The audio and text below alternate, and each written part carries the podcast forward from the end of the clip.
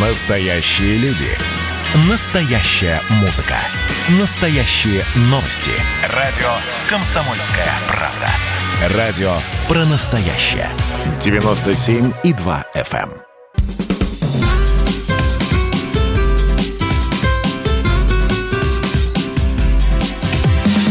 Программа с непримиримой позицией. Вечерний Мордан. Всем здравствуйте! В эфире радио «Комсомольская правда». Я Сергей Мордан. Я Мария Баченина. Добрый вечер. Соскучились, наверное. Так, ладно, не будем тратить время. А мы тут было хотели сразу ада вам нагнать по поводу того, что всех загоняют на карантин, но тут же пришло опровержение. Утром а, появилась новость о том, что московские школы, а также Сахалин и, по-моему, какая-то третья область, не могу вспомнить какая, уходят на удаленку. Ульяновская. Да, абсолютно верно, Ульяновская. Соответственно, в 14.43 поступило опровержение от Министерства просвещения Российской Федерации, цитирую, «Сведения о якобы каких-то принятых решениях о переходе на дистанционное обучение в масштабах целого региона не соответствуют действительности». Ну, окей. Значит, смотрите, а мы про коронавирус, естественно, отдельно подробно поговорим. По этой новости могу сказать следующее. Поскольку сейчас московские школы были отправлены на двухнедельные каникулы, а многие школы ушли на каникулы еще до наступления этого официального двухнедельного срока, поэтому вопрос а, ухода на удаленку, он вроде бы как сейчас совершенно не актуальный, но я думаю, что обсуждается он в контексте вот а, всего того комплекса мер, которые принято нынче называть по-английски локдаун локдауном. Обсудим. Так, у меня вот какая новость. Э, газета «Брюссельское время», назовем ее так по-русски, сообщает, что пост заместителя премьер-министра получила 57-летняя Петра де Суттер из фламандской партии «Зеленых». Но это не главное. Главное – это то, что она высказала надежду, что ее назначение может вызвать дебаты в странах, где гендерная идентичность является проблемой. А, собственно, почему? Потому что де Суттер стала женщиной всего в 40 лет. На сегодняшний день, я напомню, ей 57. Да? 40 лет жизнь лет... только начинается, 17... хотел я сказать. 17 лет она э, женщина. Ну, это уже не первый случай. Ранее во Франции женщина-трансгендер стала мэром город со сложно произносимым названием Тилуалес Маршьен. Я поинтересовалась, как же выглядит. Ну, для нас-то селян интересно. А как это? Что это за диковинка? Как мужик в парике Посад... выглядит. Она мне напоминает э, мисс Эндрю из Мэри Поппинс. До свидания в исполнении Олега Табакова. Ну, нет. Да, да, да. Олег Табаков был попривлекательней. Вот, э, я не о скажем. привлекательности, это дело вкуса, а я о посыле, так сказать. Да, как мужик в парике она выглядит натурально, естественно. Я старалась быть элегантной, все-таки она зам премьера. А через 15 лет, когда наступит э, ЛГБТ-фашизм, э, в том числе и в России, а вот эти твои сейчас э, сексистские, так сказать, инсинуации будут изъяты а посудят, из да? цифрового архива, да, и тебя угу. отправят в какой-нибудь концентрационный я уже буду старая, лагерь. Они уже скажут, нет, она только место будет занимать и ложку зря от, занимать. От общих работ тебя все равно никто не освободит, не переживай. Старая, не старая, будешь А эти... вдруг мои какие-нибудь правнуки, правнуки будут лидерами ЛГБТ-сообщества, и они меня меня, так сказать, вытянут, как луковичка из ада. Нет уж, лучше тогда в лагерь, пожалуй, чем вот правнуки лидера ЛГБТ. Так, ну и последняя новость. Э, бывший глава Дагестана, бывший генерал Васильев, э, он, по-моему, генерал МВД, назначен советником президента Российской Федерации. Ну, это как такая вот, знаете, это новшество в русском языке, сравнимое с отрицательным ростом назначен советником президента Российской Федерации. Это то же самое, что отправлен в отставку с поста президента Дагестана или главы Дагестана. Там нет президентов. Вот, об этом тоже подробно поговорим. А пока что поехали. Вечерний Мордан. Так, значит, прежде чем мы начнем, можно мне вот эту бумажку? Да, прошу вас, маэстро, держите. А, те, кто хочет писать нам комментарии и вопросы по ходу эфира, напоминаю, WhatsApp Viber 8 967 200 ровно 9702. Те, кто нас смотрит в Ютубе, вы большие молодцы, я шлю вам лучи поддержки. Только не забывайте нажимать кнопку «Нравится». Что-то всего 17 лайков здесь, маловато. Так э, мы робота Гугла не победим. А давайте поговорим а, для начала про эту внезапную достаточно отставку бывшего генерала Васильева, почему она произошла и что это означает. Значит, смотрите, Васильев пробыл а, губернатором Дагестана, главой Дагестана, я так понимаю, что менее двух лет, если я не ошибаюсь. Слушайте, давайте не будем фантазировать. Вот, пофантазируем чуть попозже, а пока что поговорим с Дмитрием Абзаловым, президентом Центра стратегических коммуникаций. Дмитрий, здрасте. Здравствуйте. Здравствуйте. Скажите, как а, эксперт, что произошло? Ничего же не предвещало. Или предвещало на самом деле? Почему Нет, Васильева пред... отправили в отставку? Ну, стоит отметить, что Васильева изначально бросили на регион, достаточно сложный регион, с целью антикоррупционной борьбы. Ага. А представитель э, э, силового блока, его основная задача была как раз решить вопросы с, вопросы с кланами, которые... Там были знаменитые скандалы, э, связанные с, например, перевалкой нефти через Каспийск. Это Каспийская нефть. Проблемы были связаны с э, потреблениями газа, с э, припиской э, инвалидности и масса других историй. Угу. Вот. Его основная задача была зачистить э, территорию, обеспечить эффективное воздействие, что, собственно говоря, сказал во время э, телемоста с президентом. Вот. Но э, во время коронавируса, конечно, ситуация в республике очень сильно осложнилась. Были одни из самых высоких показателей по заболеваемости. Мы все помним знаменитый мост, телемост, когда были подключены не просто губернатор, президент, а еще были подключены представители духовной элиты региона, соответственно, отдельных территорий районов. То есть ситуация была очень тяжелая, особенно в горных территориях. Вот, э, была очень высокая смертность и достаточно часто не фиксировался сам коронавирус. То есть э, э, люди участвовали в похоронах, там заражались. То есть это была одна из э, наиболее проблемных территорий. В пользу этого хотя бы говорит то, что президент отдельно на это обращал внимание.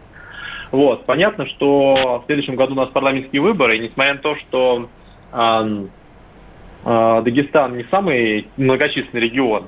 Вот, э, конечно же, необходимо было вот эти проблемные истории, связанные с коронавирусным э, составляющей, максимально погасить. Плюс ко всему, там были проблемы и сложности, связанные с региональными элитами.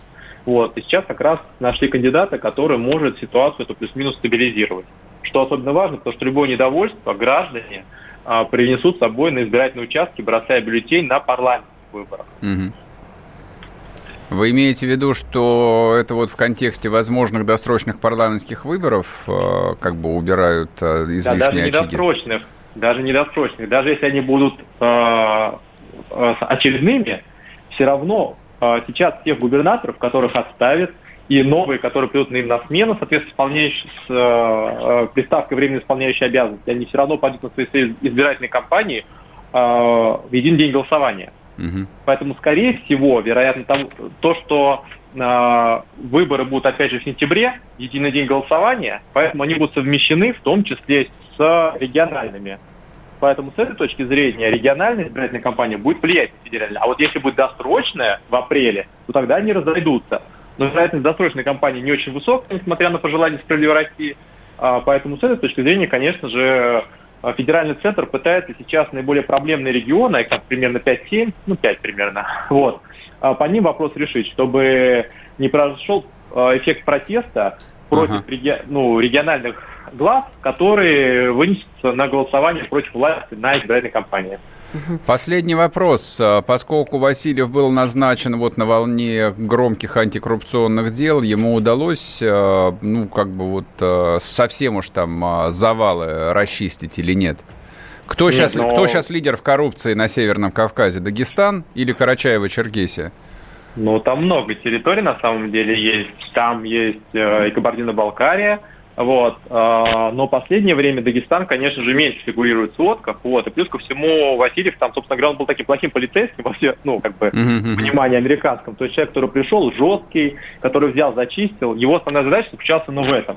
Это, его сам стиль не предполагал, что он долго будет оставаться. Это как бы задача, на которую бросил президент. Поэтому uh-huh. с этой точки зрения, как бы эту задачу, то есть по основной борьбе с коррупцией, он плюс-минус выполнил. Но необходимо, чтобы его преемник также сохранил этот курс но при этом проводил его в более мягких форматах. Ну, удивительно тогда, раз преемником назначили а, бывшего первого заместителя Росгвардии по поводу более мягкого курса, да?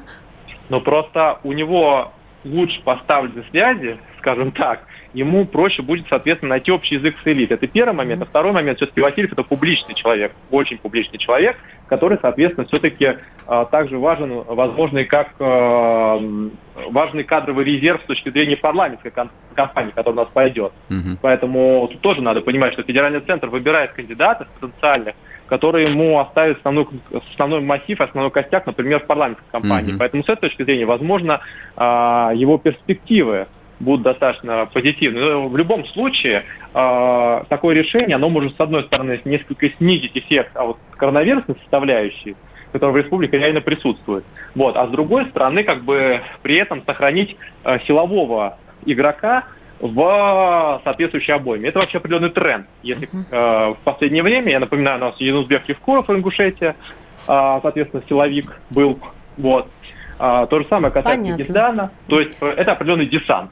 Понятно. Спасибо большое. Дмитрий Абзалов, э, президент Центра стратегических коммуникаций. Я просто договорю для слушателей, потому что не закончила мысль, что э, с, назначили советником, назначили на его пост исполняющим обязанности главы региона сенатора от Ставропольского края Сергея Меликова чтобы, ну, все имена были названы, да? Yep, yep, yep, да.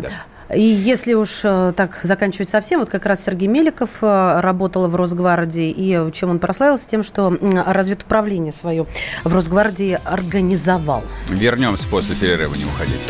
Программа с непримиримой позицией. Вечерний Мордан. Я, Эдвард, на вас рассчитываю как на человека патриотических взглядов. То возникает вопрос, а куда податься русскому мужику? Ну, разве что в ЧВК Вагнера. Перефразируя известную, известную либеральную формулу, российскую либеральную да. формулу, надо дождаться, пока вымрет последнее непоротое поколение, да? Отдельная тема с Олегом Кашиным и Эдвардом Чесноковым. На радио «Комсомольская правда». По будням в 9 вечера по Москве. Тоже мочить в сортире, но других и не так.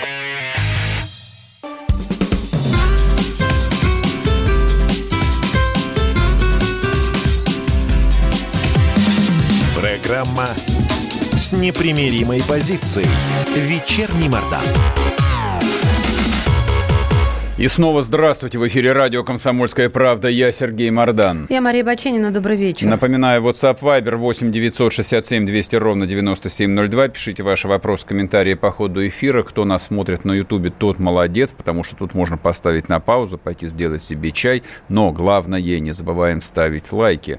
А, и я как-то в самом начале запамятовал вам напомнить, что самое интересное в телеграм-канале Мардан. О, да. О, да. Аминь. Ладно, движемся дальше. Соответственно, ну, даже вы, надеюсь, и не сомневались, что мы продолжим э, войной в Карабахе. Как вы знаете, как говорят информационщики, войну хорошо слушают. Вот как это не ужасно звучит, и тем не менее. Значит, смотрите, э, Информация по-прежнему с трудом э, вот, поддается то, что говорится, верификации, потому что обе стороны заявляют о том, что они уже позбивали там какие-то десятки самолетов, уничтожили сотни, сотни единиц бронетехники, поубивали тысячи вражеских солдат. А если залезть э, в Инстаграм, то там разверз... Э, разверзаются просто врата ада. Я вот э, вчера случайно просерфился по армянским, по азербайджанским пабликам. И, в общем, вот такого такой концентрации ненависти я, честно говоря, давно не я видел. Это уже давно я давно не видел. Вот хорошо помню 14-15 год, когда только разворачивалась война в Донбассе, ничего подобного не было на русском языке. Ни с украинской, ни с русской стороны. Вот я клянусь вам. Знакомые... Учиться, учиться и учиться. Именно так надо побеждать. Знакомые армяне боятся сказать, что они сейчас э, в Турцию летят отдыхать. Ну, естественно. Это, я считаю, что это акт предательства чистой воды. Акт предательства отдыхать. Значит, смотрите, генсек НАТО повстречался с президентом Алиевым. Ну, ничего революционного не заявил, сказал, призвал стороны конфликта в Карабахе к переговорам. В свою очередь, а, президент а, Азербайджана а, сказал, что проблемы на самом деле есть военное решение. Ну, знаете, это вот такая обычная заочная дискуссия. Ну, особенно вот наш президент любит э, говорить о том, что у этого, неважно какого-то конфликта, нету военного решения.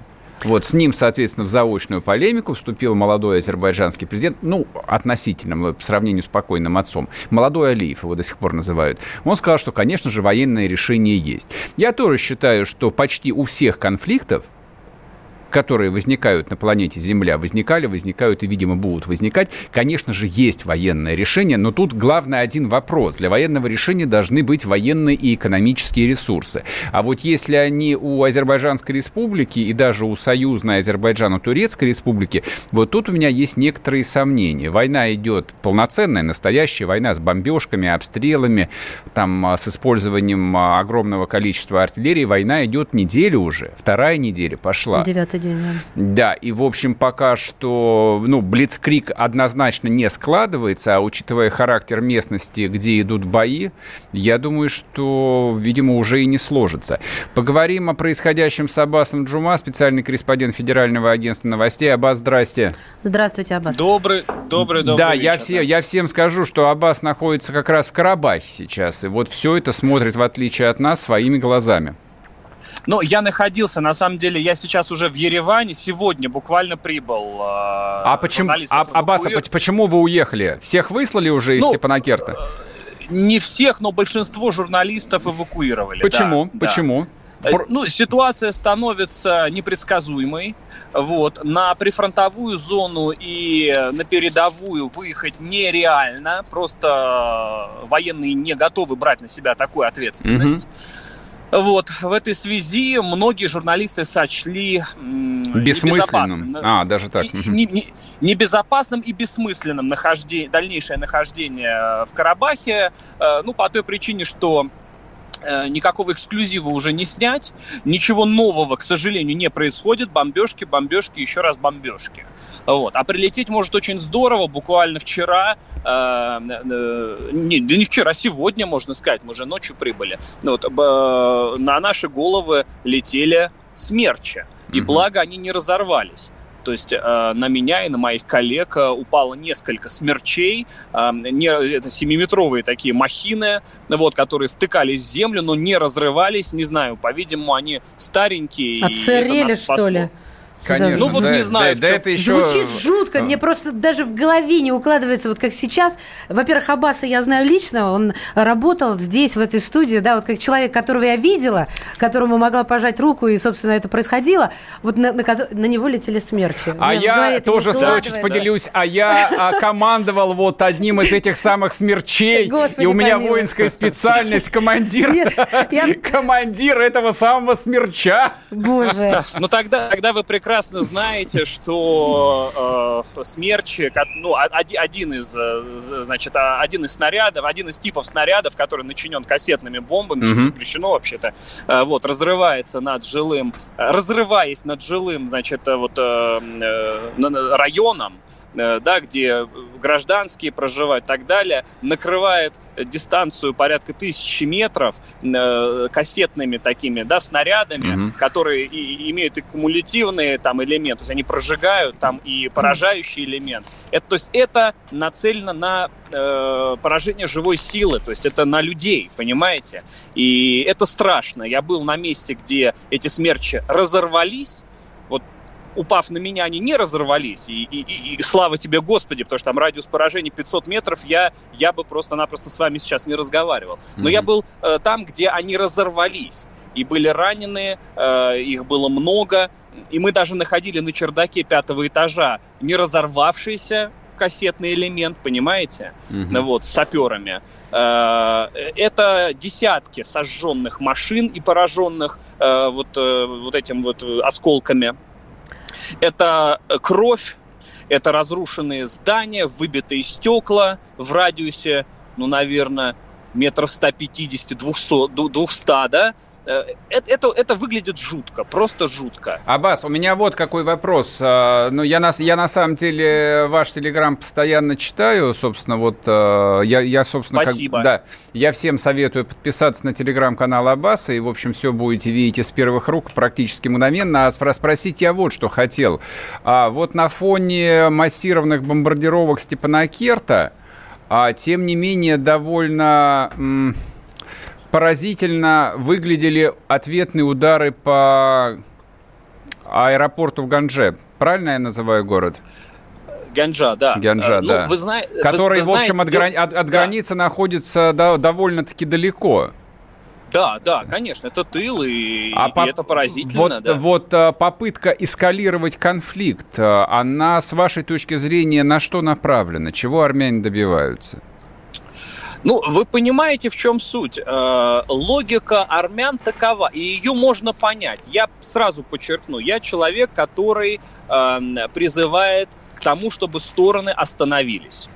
Э, я все-таки действую в интересах Российской Федерации, для которой и Азербайджан, и Армения – это союзники. В этой связи я считаю, что не должно быть иного выхода, кроме как синхронная остановка боевых действий и с той, и с другой стороны. Но логика армян понятна. Если бомбят жилой город Степанакерт, где до сих пор нет массового вывоза людей, где проживает колоссальное количество народу, мирного mm-hmm. населения. А, если бомбят, если не останавливаются ни перед чем, и с каждым днем бомбежка э, нарастает, и все новые и новые э, значит, снаряды падают, и тяжелые ракетные установки, что делать? Ну, наверное, э, бомбить в ответ, при этом президент Карабаха, нанеся удар, сделал заявление. Мол, mm-hmm. я даю приказ остановить дальнейшие действия, то есть не э, продолжать бомбежку Гянджи, э, э, значит, надеясь, что вы прекратите бомбежку Степанакерта. Если нет, то мы будем отвечать ударом на удар. То есть вот эти вот зеркальные меры со стороны Армении нацелены на то, чтобы Азербайджан перестал наступ... наступать. Вот. Эм, Азербайджан вряд ли на это пойдет. Мы уже понимаем, вы сказали, да, который день войны, мы понимаем, что Азербайджан настроен крайне серьезно. А, проиграть сейчас, отступить сейчас, не показать каких-то результатов означает поставить крест на карьере Алиева, Угу. Вот, на что он, как я понимаю, не очень готов. Тем более он заручился поддержкой Турции. Турция вторая армия НАТО, серьезная страна, в то время как за за Карабахом нет никого. Карабах, я напомню, это не э, член УДКБ, э, это непризнанная республика, и ее даже ее независимость не признала и Армения, то есть и она не входит в состав Армении, если кто не знает. Соответственно, за Карабахом нет ни России, ни какой-либо другой силы, кроме армян, вот, я даже говорю, даже не Армения, а именно армян. Э, армянство мирового, которое сейчас э, в тылу да, работает на обеспечение фронта, на содержание беженцев, помощь всевозможным, э, всевозможная помощь там, на, на линию фронта и так далее и тому подобное. Вот. Но этого, понятно, недостаточно, потому что на той стороне Турция, на той стороне, на стороне мощнейшие беспилотники, э, инструктора и боевики, как, как по некоторым данным, боевики из Сирии. Вот с каждым днем эта информация становится все очевиднее и очевиднее. Я по-прежнему ничего не утверждаю, сразу Аббас, оговариваюсь. Аббас, а, прошу прощения. Но информация перед... становится похожа на, на, на, на правду. Мы уходим, мы уходим на перерыв. Спасибо большое. Аббас Жума был с нами. Подписывайтесь на его телеграм-канал. Он так и называется Аббас Жума. В общем, как бы будете следить за ходом событий просто в режиме онлайн. Спасибо. Мы к вам вернемся после перерыва. Не уходите. Программа с непримиримой позицией. Вечерний Мордан. Когда армия. Состояние души. Военное ревю на радио «Комсомольская правда». По вторникам и четвергам полковник Виктор Баранец метко стреляет словом. Ну а теперь, если Эрдоган только заикнется, мы ему представим большую розовую дулю к носу. Ну правильно же. А полковник Михаил Тимошенко подает снаряды. Вся правда о настоящем и будущем наших вооруженных сил. Ну и немного армейских байк. Медведя можно научить стрелять из автомата. В прямом эфире. Слушайте и звоните. Военное ревю. По вторникам и четвергам в 16.00. По московскому времени. Никто не уйдет без ответа.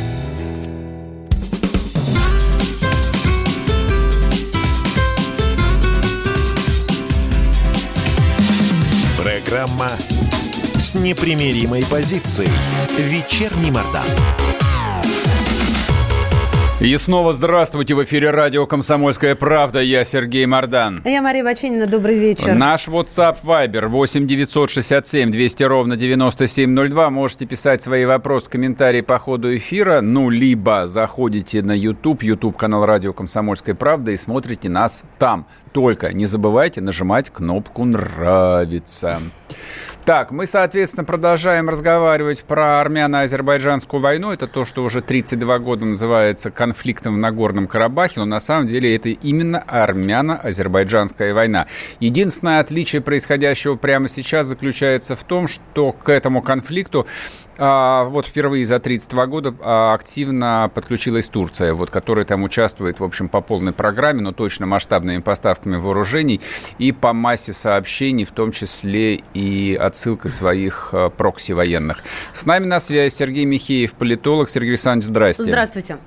Здравствуйте. Знаете, что вас хотели спросить? Сообщение об обстреле с армянской стороны азербайджанского города Гянджа, который находится, в общем, далеко от линии фронта. А вот с вашей точки зрения, не является ли это попыткой со стороны армян эскалировать конфликт и вовлечь в него, может быть, новых участников? Ну, трудно сказать, потому что на самом деле армянам это будет э, невыгодно. Вот э, если действительно обстрелы э, имели место быть, то да, тогда вообще-то у Азербайджана появляется э, вполне себе законная возможность напрямую обратиться к Турции за военной помощью. То есть напрямую официально попросить у Турции военной помощи, и тогда Турция добьется того, чего она хочет. Ее военное присутствие в Азербайджане будет полностью легитимировано, вплоть до создания там постоянно действующей военной базы. Поэтому не знаю, что касается армян, хотят ли они этого. Я думаю, что им это ничего хорошего по большому счету не сулит. Поэтому кто и зачем это сделал, обстрелял и прочее, прочее. Но там же война идет, сами понимаете, да. То есть э, там многие вещи, на самом деле, некоторые вещи планируются, а некоторые происходят просто уже по логике войны, когда уже там понеслось, так понеслось. А так, по большому счету, я думаю, что, к сожалению, вот как раз туркам это было бы выгодно, потому что э, обстрел территории Азербайджана вне зоны Карабахского конфликта может создать ситуацию, при которой Баку напрямую и официально обратиться к Анкаре за оказанием военной помощи, и тогда любое присутствие турок в Азербайджане будет легитимировано. А это не будет, вот, э, так сказать, выражением слабости Алиева и азербайджанской армии, что они не могут справиться там всего лишь с маленькой, э, но гордой республикой, им обязательно нужно подтянуть старшего брата? Или э, там немножко другие расклады? Дело в том, что мне, мне кажется, Алиеву уже не до вот этих вот э, каких-то, знаете, сентиментов, потому что, очевидно, 10 дней прошло, а азербайджанское наступление не продвинулось. Э, по большому счету, поставленные цели не были выполнены. Ясно уже сейчас угу. то, что изначально э, собирались решить все проблемы за 2-3 дня. Этого не получилось и в ближайшее время не получится, поэтому я думаю, что для Алиева важно продемонстрировать результат, который может внутри Азербайджана представить как успех. Может ли это делать Азербайджан сам, есть сомнения по этому поводу. Поэтому возможность прямого участия Турции я бы не исключал. Как вы можете объяснить вот такую смелость азербайджанского президента, который не побоялся втянуть в конфликт Турцию, и, собственно, как бы Турция впервые за 32 года впервые выступает именно такой вот полноценной стороной этого конфликта. Он же ни, ни, никогда в жизни ничего подобного он себе не позволял. То есть всегда был подчеркнуто лоялен Москве.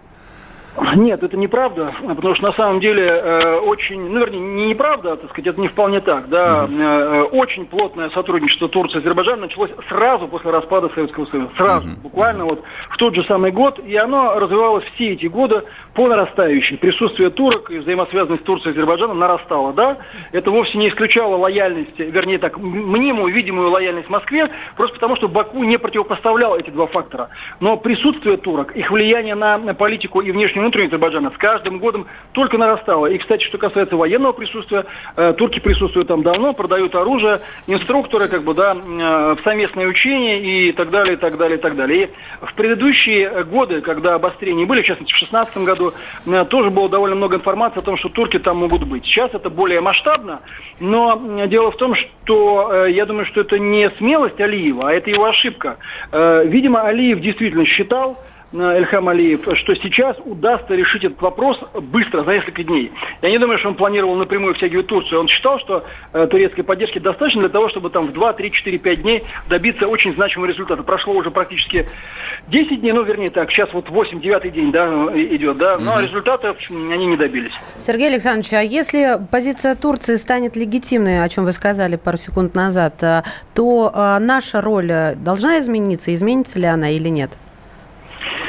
Ну, мы находимся в довольно сложной ситуации, потому что, мне кажется, э, легитимировать свое военное присутствие в Азербайджане и выйти к Каспию – это именно то, чего Турция добивается.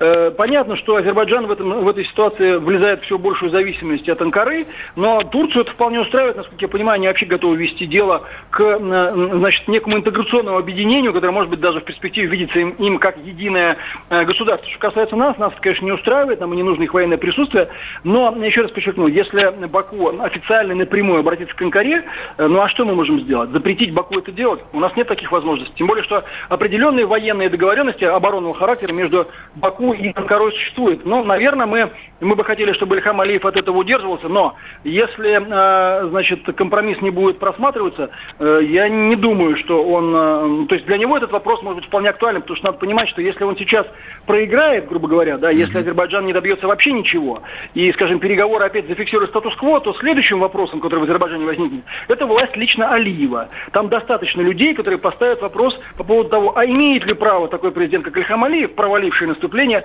удерживать власть и его семейство еще э, достаточно долго. То есть там ставки, к сожалению, ставки в этой игре повышаются. Я думаю, что в целом оценка ситуации в Баку была проведена ошибочная. И вот такого, значит, молниеносного наступления не получилось. А дальше риски и внутриполитические, и внешнеполитические начинают только нарастать. И Алиев все больше и больше, так сказать, заходит в коридор, который сужается, в конце неизвестно, чем это кончится. А на ваш взгляд, вообще Россия была готова к такому повороту сюжета или нет, что вдруг э, на Южном Кавказе появляется перспектива интеграции Азербайджана вот в некую там, э, в некий турецкий мир – но это все не вдруг, понимаете, это вдруг возникает для наблюдателей, которые, ну, э, как бы смотрят на эти вещи только в моменты обострения. Да-да, я, ситуация... я, я, я, я, я понимаю, я поэтому вас и спрашиваю. Для Москвы это не стало сюрпризом, для Кремля? Ситуация принципиально не изменилась с 90-х годов. К сожалению, надо понять, что мы ушли из постсоветского пространства угу. после распада Советского Союза. И лет 15 вообще ничего не делали. Только с середины нулевых мы стали как-то понимать, что на самом деле нам надо там что-то делать. Поэтому неожиданность или неожиданность, к, к, к этому времени, к середине нулевых, турки и азербайджанцы уже настолько плотно э, друг с другом сотрудничали, что нас уже никто об этом не спрашивал. Это все последствия того, что случилось в 90-е годы. Вот и все. Поэтому мы лет 15 просто потеряли сдали, там, ну, сдали все, что можно было сдать, потом стали как бы потихоньку вроде бы э, трезветь и понимать, что нам надо чем-то заниматься, но многие вещи упущены на, на радикально и навсегда. Поэтому э, факт э, сотрудничества плотного Азербайджана и Турции, mm-hmm. он секретом ни для кого не является. Обострение само по себе, конечно, но э, крайне неприятное, что, что и говорить. А, ну, может быть, тогда в этом случае перестать каким-то быть каким-то интеллигентным сторонним наблюдателем и вести себя ну, более решительно? Или это не метод. А более, а более решительно это, например, как? Ну, встать на чью-то сторону. А зачем? Не знаю, потому что вот вы до этого сказали, что мы упустили время из-за нашего мы, просто стороннего мы, наблюдательства. Мы, мы, упустили, мы упустили время, когда Советский Союз развалили. А, а теперь приходится все это дело разгребать. Этот конфликт тупиковый. И вставать на чью бы то либо сторону как бы означает, на самом деле, ограничивать себя в маневре. Я не вижу сейчас смысла вставать ни на сторону Армении, ни на сторону Азербайджана. У нас есть э, обязательства по ОДКБ. Вот этих обязательств мы должны придерживаться и по Евразес.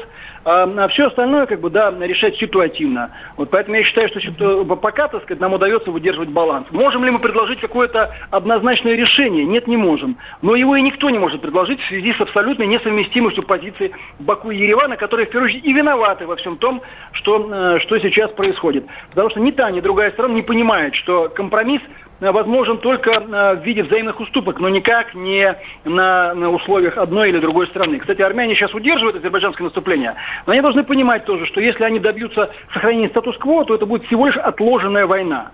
Был 2007 год, так сказать, под эгидой контактной группы ОБСЕ в Минске, где Россия, Франция и США, были достигнуты мадридские соглашения, по которым там пять районов отдавали Азербайджану, два получали особый статус, а в Карабахе должен был быть референдум. В принципе, была надежда, что будет найден какой-то компромисс. Но эти условия не были выполнены. Почему? Потому что позиции сторон вообще несовместимые. Поэтому влезать тут на чьей-то несовместимой стороне я лично не вижу смысла. Понятно. Я лично против призывов сейчас куда-то там кого-то посылать, там, значит, вступать в какую-то войну, считаю, что это бессмысленно совершенно. Спасибо. Ясно. Спасибо большое. Политолог Сергей Михеев был с нами. А, разговариваем мы, соответственно, про Карабахский конфликт. Это фактически уже третья армяно-азербайджанская война. Первая началась, я напомню, в 1988 года. История, в общем, там довольно сложная. Кому интересно, сами найдете, почитайте. Но я ее помню живьем, как, как это все началось. В моем представлении распад Советского Союза начался именно с Карабаха. Вот поэтому, ну, мне кажется, вот что вот люди там моего поколения к этому конфлику относятся знаете, такие постоянные камбэки, в общем. Знали, голов... видали, да? Да, в, в голове возникают, да, и э, то, то, то есть я, я, у меня совершенно там а, специфические, смотрите, я помню, когда э, я, я служил в армии в то время, вот, и прибежал дежурный из караула с криками, там э, армяне с азербайджанцами в карантине э, дерутся, ну, то есть привезли молодое пополнение, это был, не помню, там 88-89 год. И первое, что они устроили, уже будучи в советской армии, совершенно дикую драку. Ну, правда, хорошо, там никого не убили. Вот. И, наверное, даже, в общем, никого из них не покалечили. Но вот дружба народов, пресловутая советская, она вот закончилась именно в то самое благословенное время. Поэтому наблюдаем, смотрим, продолжаем разговаривать. Вернемся после перерыва, не уходите общение, про обмен информацией, эмоциями. Миша, я не могу это письмо не прочитать. Вас приветствует город-герой Минск. Спасибо вам большое за вашу передачу. Слушаем вас всем цехом.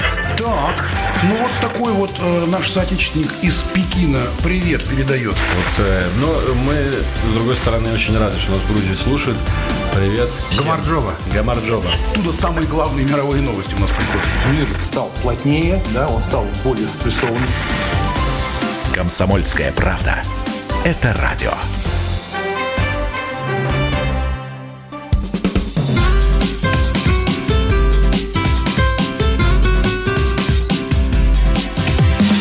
Программа с непримиримой позицией.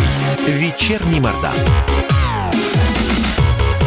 И снова здравствуйте в эфире радио «Комсомольская правда». Я Сергей Мордан. Я Мария Бачинина. Добрый вечер. Напоминаю, WhatsApp Viber 8 967 200 ровно 9702. Пишите, если хотите что-нибудь сказать или оскорбить ведущих, или задать вопрос. Но вот а, в Ютубе идет трансляция. Здесь народ не стесняется.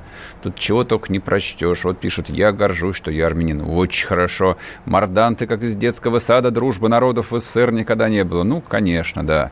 Уточните, Мордан, что дружба народов СССР закончилась при проклятом, при проклятом всеми народами СССР Мишутке Горбачевой погоняла Горбин. Ну, можем об этом отдельно поговорить. Может быть, не сегодня, может быть, на завтра Михаила Сергеевича оставим. Ну, чтобы так так уж пройтись основательно. Ну, тем более повод есть, у нас да, Германия, него, да? Да, Германия объединилась, да, на завтра давайте эту тему оставим. А, значит, смотрите, что касается войны, я что хотел сказать. Ну вот а, Михеев а, исчерпывающим образом а, сформулировал позицию отношения России к этому конфликту. Знаете, вот а, все...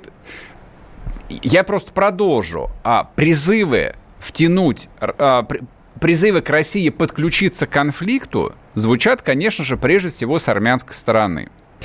А, во-первых, а, несмотря на то, что Блицкрик не состоялся, тем не менее, видимо, ситуация там на фронте достаточно тяжелая. И если конфликт затянется, превратится в затяжную войну, то и чисто экономически я боюсь, что Армения долго в одиночку там не выстоит. Поэтому, конечно же, удар по Гянже, ракетами причем, а там непонятно, то ли точкой У стреляли, то ли Искандерами. Там это, это, в общем, город, который находится глубоко в тылу, в отличие от Степанакерта, который находится фактически на линии фронта. А, я думаю, что это провокация направлена на то, чтобы втянуть э, именно Россию в большой конфликт, хотя вот, как сказал Сергей Михеев, э, результаты могут быть совершенно обратными. В результате могут, может быть прямое обращение Алиева к Турции, да, и, соответственно, турецкая армия по факту окажется на территории, не знаю, Бакинской области какой-нибудь, и у России не то, что а, ограничена свобода маневра, Россия вообще ничего сделать не может. А вообще, вот если следовать там самой простой логики, в Армении, Азербайджане и у России все должно сложиться примерно так же, как сложилось на Украине, в Белоруссии, Киргизии, в Казахстане, Грузии. То есть плохо. Российскую Федерацию и русских выдавливают по всему периметру границ. На Украине это было грубо и больно. В Казахстане и Азербайджане осторожно и долго. В Грузии нагло и тупо. В Беларуси не знаю, какой образ подобрать, но любая социология покажет, что Россия потеряла лояльность белорусов – в не, не в меньшей степени, чем потерял ее Лукашенко. Я не знаю, как будет ситуация развиваться в той же Беларуси или в том же Нагорном Карабахе, но совершенно очевидно, что Россия ни там, ни там не контролирует ситуацию и не управляет ей совершенно. И дело там не в том, что Россия вечно ставит не на тех.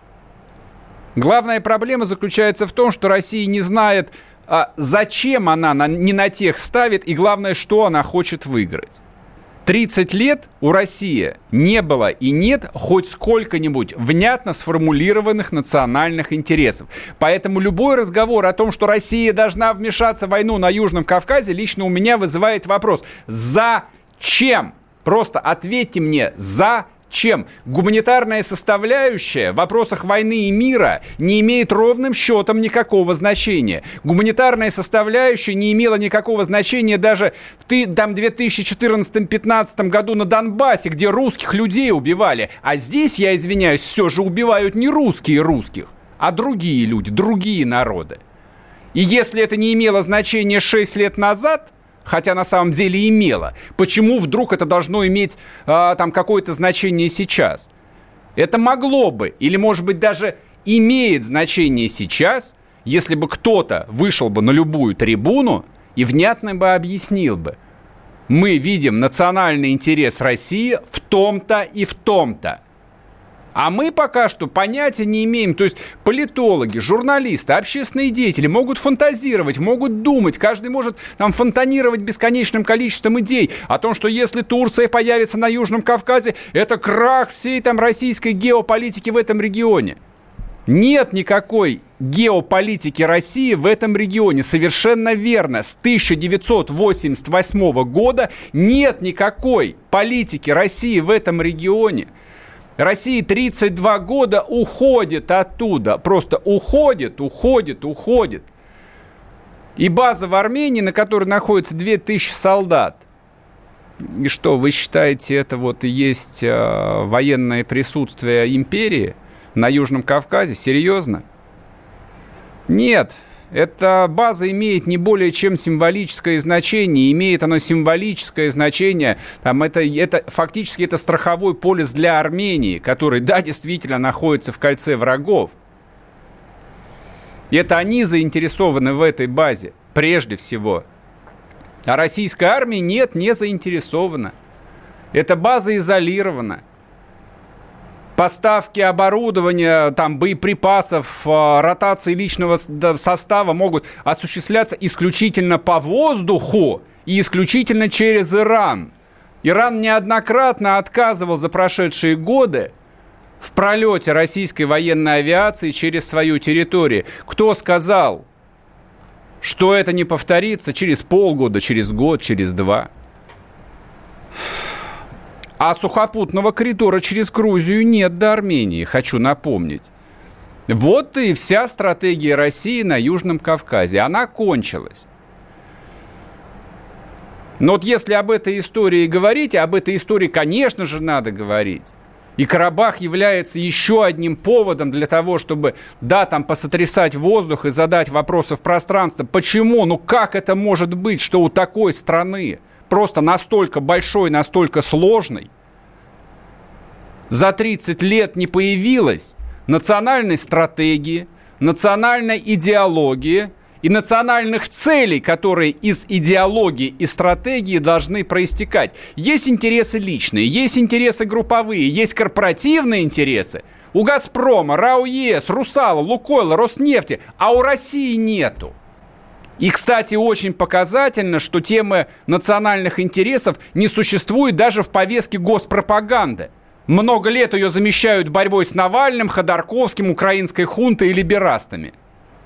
Так быть не может, потому что национальные интересы укоренены в настоящем и всегда устремлены в будущее. Именно они определяют политику, выбор союзников, логику международных отношений и приоритеты, в том числе национального бюджета. А если их нет, бюджет просто дербанят.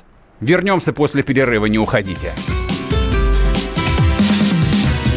Программа с непримиримой позицией. Вечерний Мордан.